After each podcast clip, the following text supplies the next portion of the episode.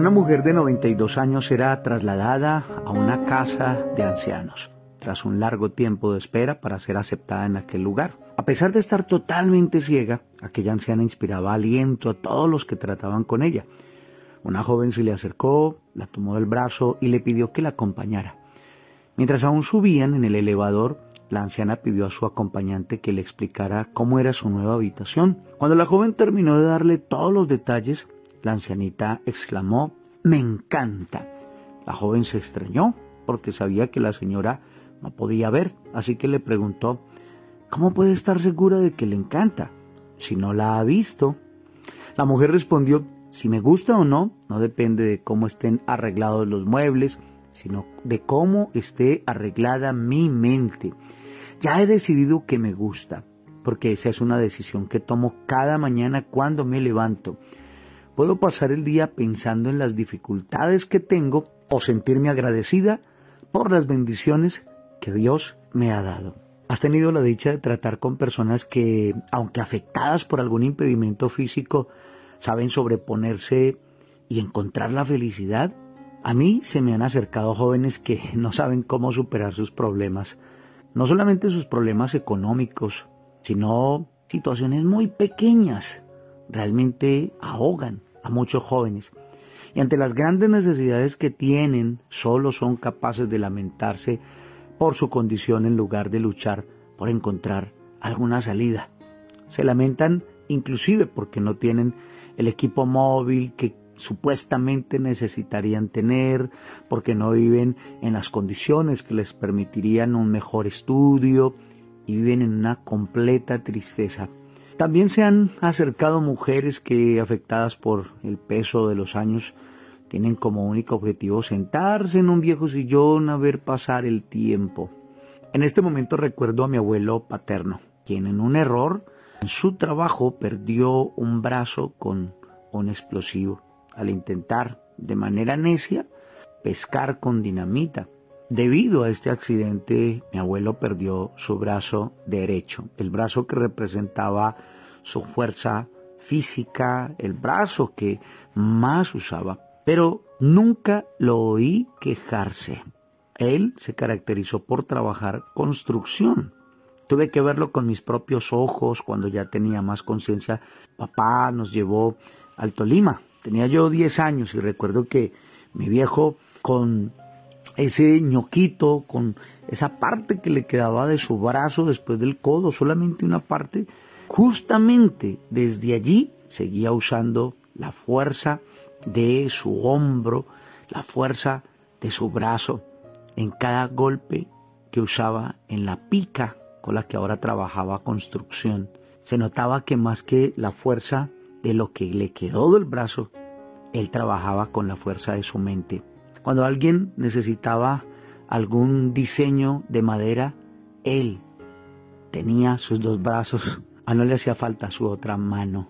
Estaba completo. Sabía que mi abuelo podía hacer cualquier trabajo a favor del pueblo de Chicoral, Tolima, o hacer cualquier trabajo a favor de cualquier cliente y a favor de su propia familia.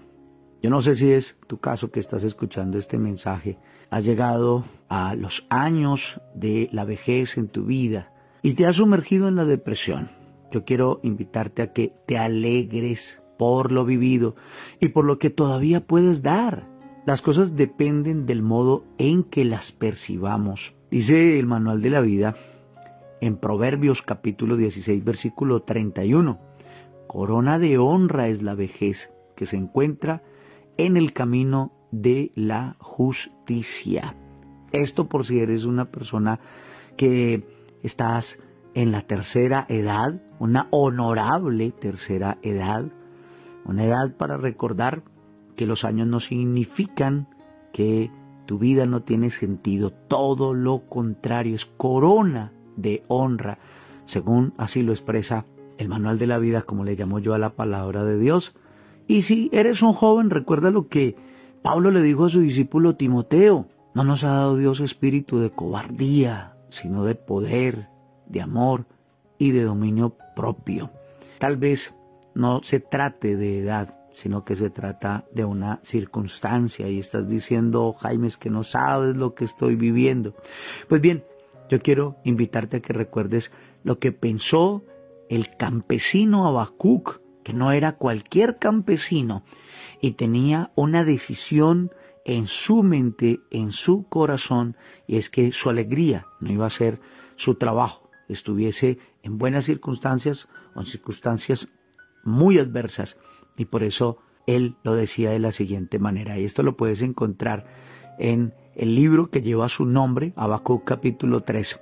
Aunque la higuera no dé fruto, ni las viñas produzcan uvas, aunque la cosecha del olivo se dañe y los campos no produzcan alimento, aunque no haya ovejas en el corral ni vacas en el establo, así todo yo me alegraré en el Señor, el Dios que me salva. El Señor Dios me fortalece, afirma mis pies como los de un venado, para que yo camine en las alturas. El estado emocional de Habacuc, aunque su experiencia era con el campo, no dependía del campo. Yo no sé cuál sea la razón por la cual hayas estado tan afectado emocionalmente. Tus brazos hayan decaído, estés consumido por la aflicción, pero yo quiero invitarte a que hoy puedas decidir ser alegre y pongas tu confianza en Dios. Sí, aquel que es el que te salva, aquel que es el que te fortalece, aquel que es el que puede poner tus pies sobre el lugar alto. Él es el Todopoderoso. Y mientras que tu alegría dependa de Él, tú puedes hacer que cualquier situación cambie, si las cosas cambian en tu estado mental, en tu forma de pensar, en tu corazón, en tu vida interna, entonces vas a ver en el momento menos esperado y muy pronto las cosas cambiar hacia afuera.